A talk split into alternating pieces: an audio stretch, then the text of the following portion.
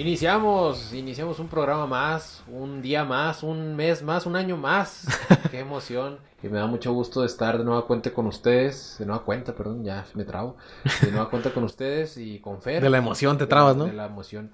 Con Fer Chavarría, un, un capítulo de historias engarzadas que va a ser inusual porque ya no tiene nada que ver con pelotas ya tiene que ver más a todos los amantes de los putazos, de los chingazos. De los chingadazos. Eh, pues tenemos el, la historia engarzada de El Santos. El Santo. El, el Santos es, de una tira cómica, pero... El Santos Laguna. No, el Santo, un gran, un gran, una leyenda de México. Una leyenda de, de México que casi casi empezó junto con la lucha libre. Porque ahorita lo vamos a platicar más adelante. Eh, pero la lucha libre en México como tal se insta llega eh, como en el 1916-17, pero como tal, como empresa, se establece en 1933. Entonces el santo empezó a luchar en el 34. Entonces casi casi empezaron de, de, la mano, casi casi fue uno de los cofundadores, digamos, ¿no? Así es, Fer, pero ¿qué, ¿qué, te parece si nos comentas quién es el Santos, de dónde viene? ¿El Santos o el Santo? El Santo, perdón. Santos viene de Torreón. El Santos viene de Torreón. No, mira, el 23 de septiembre de 1917 en Tulancingo, Hidalgo, Nacía Tulancingo, no conozco Tulancingo, pero felicidades. Un saludo para toda la gente de Tulancingo. Pero, felicidades, pero felicidades, besos, abrazos. Les mandamos todo, todo lo que nos sobra. No, es cierto. Eh, nació una leyenda de la cultura mexicana, el enmascarado de plata, o como todos lo conocemos, el santo. Rodolfo, Rodolfo Guzmán Huerta. Rodolfo Guzmán Huerta. Que... que, que duró pues prácticamente en el anonimato ese, ese, esa persona, porque todos lo conocíamos pues con una, un rostro gris. Un rostro plateado, ¿no? De plata. Que, bueno, creo que los que empezaron la lucha con él sí conocían su rostro porque, no sé si sepan, pero él no empezó como, como el máscara de plata. Tenía varios nombres. Eh, empezó como Rudy Guzmán. Rodolfo empezó como Rudy Guzmán. Eh, llegó a la Ciudad de México en los años 20, pues hace un chingo, güey, al centro de México, en, la ciudad, en, los años 20, y no siempre le gustó la lucha. Él empezó practicando béisbol, fútbol, pero conoció el jiu-jitsu y la lucha grecorromana y dijo, ¿sabes qué? De aquí soy. Sí, claro. Aparte, un eh, actor, primero que nada, también eh, luchador. ahorita, ahorita, lo comentamos, eso, eso. Eh, hoy, hoy en día, fíjate que lo vemos más en, el, en la lucha estadounidense, donde eh, futbolistas, eh, luchadores se convierten en actores. En actores. Y el, el caso, pues, más exitoso, diría yo. Dwayne Johnson. Sí, La Roca. Un gran, un gran luchador y, actor. Yo creo que el mejor, ahorita, el mejor pagado en, Hollywood. Y antes, hoy en México, pues ya no, es más, eh, si eres luchador, pues te quedas en la lucha libre. Sí, sí, sí. porque, porque casi todos son enmascarados, entonces. Sí. O te vas al hexatlón. sí, o sea, la máscara es muy de, de México. La máscara de un luchador es muy es típica mexicana. Eh, en otros países eh, es más el físico. A lo mejor aquí tendremos muchos enmascarados gordos, gorditos. sí, sí, eh, no con un cuerpo tan atlético, pero con un, un gran corazón.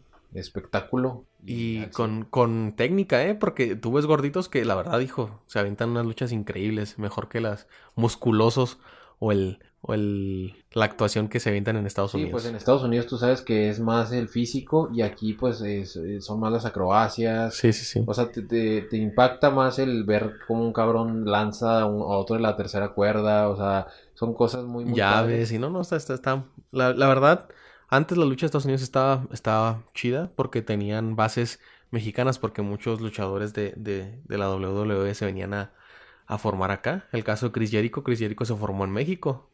Tuvo un entrenador, Rey Misterio, Sin Cara, Psicosis en su este, momento, Alberto del, Río. Alberto del Río, Eddie Guerrero, Chavo Guerrero. Entonces, creo que, que la lucha mexicana es, es, un espectáculo y, un arte. Tanto que hay una película de Hollywood de Jack Black, de el Nacho Libre. Nacho Libre. Una, una película 100% pues de Hollywood, pero basada en México. México Pues de hecho, Skeletor es mexicano. Sí, sí. Héctor Jiménez se llama, creo, me parece. Sí, es, es mexicano. Mexicano y... De Tijuana. De Tijuana, De entonces... Tijuana de Rosarito, más o menos. Por ahí están. Por ahí, por ahí, pues. Por ahí está. Por ahí. Pero es mexicano. Es mexicano. Eh, no, un, un arte, la verdad, de la lucha libre. Eh, para muchos, yo he escuchado a mucha gente que dice, ah, eso es pura, pura farsa, pura payasada, puro show. Pero, pues, los chingazos no son show. Sí, O se sea, escucha, los ¿eh? putazos no son show. Ponte, si crees que es show, ve con un luchador y que te dé un pierrotazo. No, pues, está- Para los que no saben que es un pierrotazo, es un chingazo así con la palma en el, el aquí en el pecho. Ese es el es. pierrotazo que te da un luchador. Neta, así te tumba, cabrón. Pues mira, el Santo, la verdad, eh, un, un atleta al 100%, eh, como comentábamos, un actor que hizo millones, bueno, no millones, ¿verdad? Estoy exagerando, pero miles de películas. Eh, Pues, hijo. Bueno, ahorita, si quieres, ahorita to- tocamos ese punto. Si quieres, vamos a hablar primero de, de su debut. Eh, él aprendió lucha libre entrenando con su hermano Miguel y su hermano Jesús. Eh, su hermano Miguel debutó como Black Guzmán en el 34 y su hermano Jesús como el Pantera Negra. Black eh, Guzmán sería su entrenador después del Santo. Eh, desgraciadamente, su, su hermano, el, el Pantera Negra, Jesús, falleció en un show de lucha en Puebla el 13 de agosto de 1934. Como ahorita te comentaba, eh, antes de, de ser el enmascarado de plata, eh, tenía varios nombres. Rudy Guzmán, el hombre rojo, el enmascarado, el incógnito, el demonio negro, el murciélago 2, que, ah, cabrón. sí, que, en- que en todas esas, cuando tuvo máscara, sí se la, sí se la quitaron.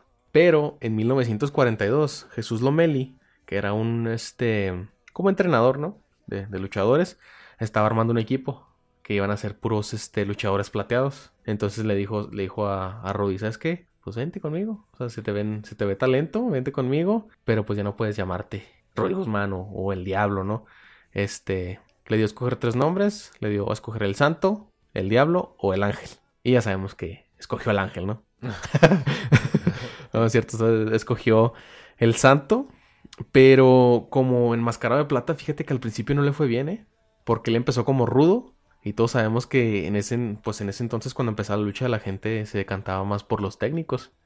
Entonces, como Rudo no, no tenía la fama o no tenía ese alcance que quería, se tuvo que cambiar de bando y rápidamente el público lo acogió, ¿no? Sumó mucha popularidad. Eh, después de eso, cuando, cuando empezó este, después de, de 1942, llega en, 1900, en los 50 llegan su, como decías tú ahorita, las películas Sí, las- increíbles. las- que es del cine mexicano. El cine, me- sí, sí, creo que yo, yo lo categorizaría como patrimonio, patrimonio claro. cultural de, de México.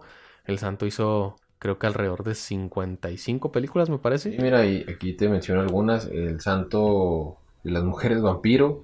Las momias de Guanajuato que se agarró a madrazos también con las momias. ¿Con quién no se agarró a madrazos? O sea, güey, eh, eh, vamos a hacer un paréntesis. zombies. Vamos a hacer un paréntesis ahí. Es el único superhéroe, porque es un superhéroe, ¿eh? Tuvo su tira Sí, cómica, claro. tuvo sus cómics, y fue el primer luchador en tener su tira cómica. Ujú, Sí, claro. Bueno, es el primer superhéroe que yo he visto pelear contra zombies, mujeres vampiro, Drácula. momias, Drácula, a puro chingazo, güey. Sí, A claro. puro chingazo. Ese cabrón no necesitaba más que su máscara y un pierrotazo, güey. Sí, qué, qué pistola ni qué la chingada. Qué pistola, ni qué escudo, ni qué super fuerza. No, no, no. Un luchador te va a meter una chinga si eres un zombie, si eres. Así es que, Marvel, DC, ya sabes qué hacer. Llévate al, al hijo del santo. Y lo no, no, no tenía poderes. O sea, no tenía poderes. putazo. A puro chingazo. O sea, como el verguillas. Ándale. O sea, en México, pues tú sabes de que, bueno, ahora, ahora sí se, penosamente se utiliza en las armas, pero pues siempre lo que ha sido los superhéroes mexicanos a puro, a puro putazo, los boxeos, lo- el, el, el deporte de, de golpe, eh, que es el boxeo, pues, eh, es, es mexicano, o sea, no, no que sea es. mexicano, pero es en donde más sobresale México Sí, sí, sí. que son sin usar ningún tipo de, de arma. Entonces, creo que el santo es un claro ejemplo y reflejo de lo que es el mexicano en sí. Así es. Y muchos no sabían, pero hay una película del santo que no es oficial, obviamente, pero eh, un actor usó la película de la máscara, perdón, del santo. Y eh, es el santo y Capitán América contra Spider-Man. Ah, la. Entonces, para que veas nada más hasta dónde llegó, eh, creo que es de Turquía la película. Órale. Entonces, para que la chequen ahí, donde te imaginas eh, el impacto internacional que, que llegó a, a tener el santo. O sea, luchó en Australia, me parece, luchó en Japón, luchó en México, luchó en Estados Unidos. Entonces, fue un, una figura internacional, tanto en sus películas como en la lucha. Ahorita que mencionabas las, las películas que hizo, las primeras dos que hizo, que las hizo a la par, fue El Santo contra el Cerebro del Mal y El Santo contra los Hombres Infernales, que las dos se filmaron en Cuba, ¿eh? Antes de que llegara Fidel Castro. Fidel Castro. Deja tú y se aventaba películas de terror y todo el rollo. O sea, sí, sí, tanto en la frontera del terror, que fue en 1969, y lo, El Tesoro de Moctezuma, ¿cómo la ves? El Tesoro que la India María también creo tuvo una película así, ¿no? Yo creo. Santo contra los villanos del Rin, y luego entre otras, o sea, son películas Santo frente a la muerte, ¿no? Este cabrón, hasta la pinche muerte se la pelaba. Es de... De hecho, eh, al santo, el santo, por, por eso, por algo es el santo. El santo. Hasta la muerte se la pelaba. Y hablamos del santo y, pero, ¿cómo, cómo olvidar a su compadre? Que salió en muchas películas con él, a Blue Demon. Blue Demon. O sea, creo que el santo y Blue Demon, eh, aquí en México, pues, ¿quién no los conoce? sí, sí. Blue Demon, el Santos Mil Máscaras también, anduvo ahí con ellos. Pero en, sí, en sí, Blue Demon y el, Santo. O sea, la, típica máscara, era una máscara muy limpia, sencilla. Muy sencilla, no, sí, sí, no tanto borde, no tanta mamá, o sea... sí, o sea, una máscara de color azul y de color plateado. Así es. Sí, era la de Blue Demon, era una máscara azul con colores con, vivos en blanco. y la, del Santo, obviamente, era completamente plateada. Sí, sí, sí. No, pues la verdad que todos todos como mexicanos vimos una película del santo en Galavisión o, Así es. o en el canal de las estrellas. o, en, el canal este de película, ¿no? Que tenía el cable antes. O que ibas al tianguis, ¿no? Y, ah, mira la película del santo. Y venían como tres, güey. Piratas. Sí, la verdad que cultura cultura 100% mexicana. Si no has visto una película del santo, si eres mexicano y has visto una película del santo, tienes que verla. Tienes que verla. Y pues creo que... Mira, ¿qué, qué te parece si, si hablamos Aquí tengo los movimientos o, finales que hacía el santo. Sí, los este, remates. Los remates. Uno que era la de caballo, o camel clutch se le llamaba, que era cuando este estaba boca abajo el, luchador y lo agarraba así como que de los brazos y lo jalaba. Y siempre se rendían. Sí. Siempre se rendían. El tope de Cristo, que es obviamente pues nada más volar, ¿no? Pegarle con, con la cabeza. Tope atómico, que es algo más o menos así.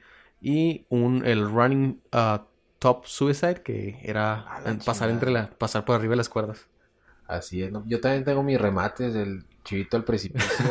no, pero esos son diferentes. Esas son posiciones, el Kama Sutra, ¿no? Ah, pero, pero fíjate que yo también tengo mis películas como El Santo, ¿eh? Sí. Tengo ahí. ¿Tienes varias? Una, se llama Alexis contra las momias de ahí de la tecnológico. Contra los, momios de la tecnología. no, este. Y como luchador, obviamente, mencionar los campeonatos, Alexis, que no se nos pase.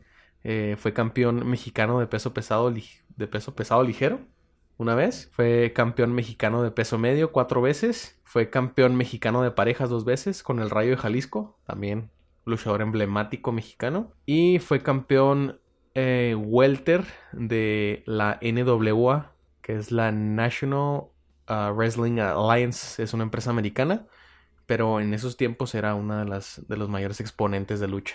Era una de las de los promotores más grandes del mundo. Fue campeón de, peso welter y de peso medio en esa, en esa empresa. Este, y pues nada más. Esos fueron sus. Eh, a lo mejor ya los tiempos en México han cambiado muchísimo y como tal la lucha se quedó como una cultura más en el sur y en el centro del país que, acá en el norte. Pero en sí ya como tal un luchador que tenga el impacto como el santo, pues no. O sea, no, no, hay, no hay. ahorita creo que ya este, hay otros tipo de, de cosas en las que los mexicanos se basan más. A lo mejor en el cine, a lo mejor en, el, en otro tipo de deporte. Eh, yo creo que más apertura también que ha habido en el país pero creo que no va a haber nadie como el Santo. Creo que hubo buenos, hablamos como la, la Parca, Octagón, el hijo del perro aguayo, el mismo perro negro. Aguayo, este, Mil máscaras, Atlantis, Blue Demon. Pero pues así que tú digas, eh, pasaron a la inmortalidad en, en, internacionalmente, pues no. Que de hecho es Hall of Fame de la WWE, el santo, güey. Ok. Es pocos, ¿eh? O sea, eh, dentro de la empresa de la WWE, pues metes a tus luchadores, ¿no? Que, han sido históricos, Undertaker, este, John Cena, eh, Ric Flair, ah, este, eh, Steve Austin, Hulk Hogan, La Roca. La Roca, todos ellos pero ellos nada más estuvieron en esa empresa. Entonces, que, un luchador venga de fuera, mexicano, y, y, y entre al, Hall of Fame es, es, un gran logro, ¿eh? Ahí te habla, como tú decías, del impacto, del impacto social que tuvo el santo. Y que nunca, yo jamás lo vi en un escándalo, ¿eh? Si tuvo escándalos, lo supo ocultar muy bien. Sí, aparte, pues no mames, antes no había tampoco. no, güey, pero, pero de todas maneras se, se, sabía, ¿no? Se podía saber. Pero yo, yo jamás lo vi, ni a él ni al hijo del santo los vi en un escándalo. Así es que. no nacía, güey, pues no mames. Ay, güey, pero el hijo del santo hace poco que se retiró, mamón. pero fíjate, ya eh, fue. Sí pudo ser la tradición del santo al hijo del santo, pero ya el hijo del santo pasarla a otra generación, pues ya te digo que ya no, no, no hay tanta, pues tanta fan, bueno, ya no eres tan fanático de la lucha libre como para dedicarte a eso, ¿no? Creo que se ha ido perdiendo ese, esa cultura. Y se debería recuperar porque la verdad la lucha libre mexicana es una en un millón, ¿eh? Una en un millón. Y ahorita que hablamos de las películas, Alexis, nada más mencionar ahí que todas sus películas llegaron a, a, todo el mundo, ¿eh? Las películas del santo llegaron a todo el mundo. Entonces, ciertos círculos de, en Europa que, que, les gustaba el cine decían que eran verdaderas joyas, verdaderas joyas, porque tenía, de, de un cine surrealista mexicano, porque decían que tenía un, un humor... Eh, entonces el humor del santo es así, un humor muy inintencionado. O sea, que, hacen chistes, pero no, no quiere sonar como chistes. Entonces, eh, dicen que, que era una joya y la verdad sí es cierto. O sea, muchas películas mexicanas, tanto como del Santo o de otro, cualquier otro luchador, eh, eran, eran una joya. Y aparte eran películas, aunque eran en español, pues eran dobladas, o sea, se grababa el audio aparte. Sí, sí, sí. y entonces el cine mexicano era lo que tenía, ¿no? De, todavía que se grababa la, la imagen, el audio era aparte. Eh, un tipo que pues cubrió mucho, mucho, mucho lugar, mucho terreno. solamente la lucha era también este un tipo eh, hacía negocios, tenía negocios, tenía restaurantes, o sea, era un tipo que, que sabía cuidar su dinero, nunca tuvo problemas de droga, nunca tuvo problemas de alcohol, y, pues eso se demostró en su, en su talento, ¿no? Sí, y que antes era mucho más fácil, porque México antes en los 50 era, era un, un, un congal, digamos, ¿no? Sí, o sea, México antes era un país de tercer mundo, yo creo que a lo mejor no estamos en primer mundo, pero antes era un país muy muy este muy manejable, ¿no? Por, por cierto tipo de personas. Así es. Y también recordar lo más importante de, en la carrera de un luchador enmascarado, perder la máscara. El santo jamás perdió la máscara en todos sus combates, jamás la perdió. Después de, de, 40 años luchando, de cuatro décadas luchando, jamás la perdió. Eh, creo que el único momento en que se dejó ver el rostro fue con Jacobo Zeludowski. En un programa que tenía se llamaba Contrapunto, me parece. Lo, lo leí eso, yo no lo vi. Jacobo Saludowski, un, gran, un gran periodista, mexicano. que lo animó y, el santo ha hecho ahí a, verse la máscara. Para terminar, eh, la muerte del santo se dio el 5 de febrero de 1984, a sus 66 años.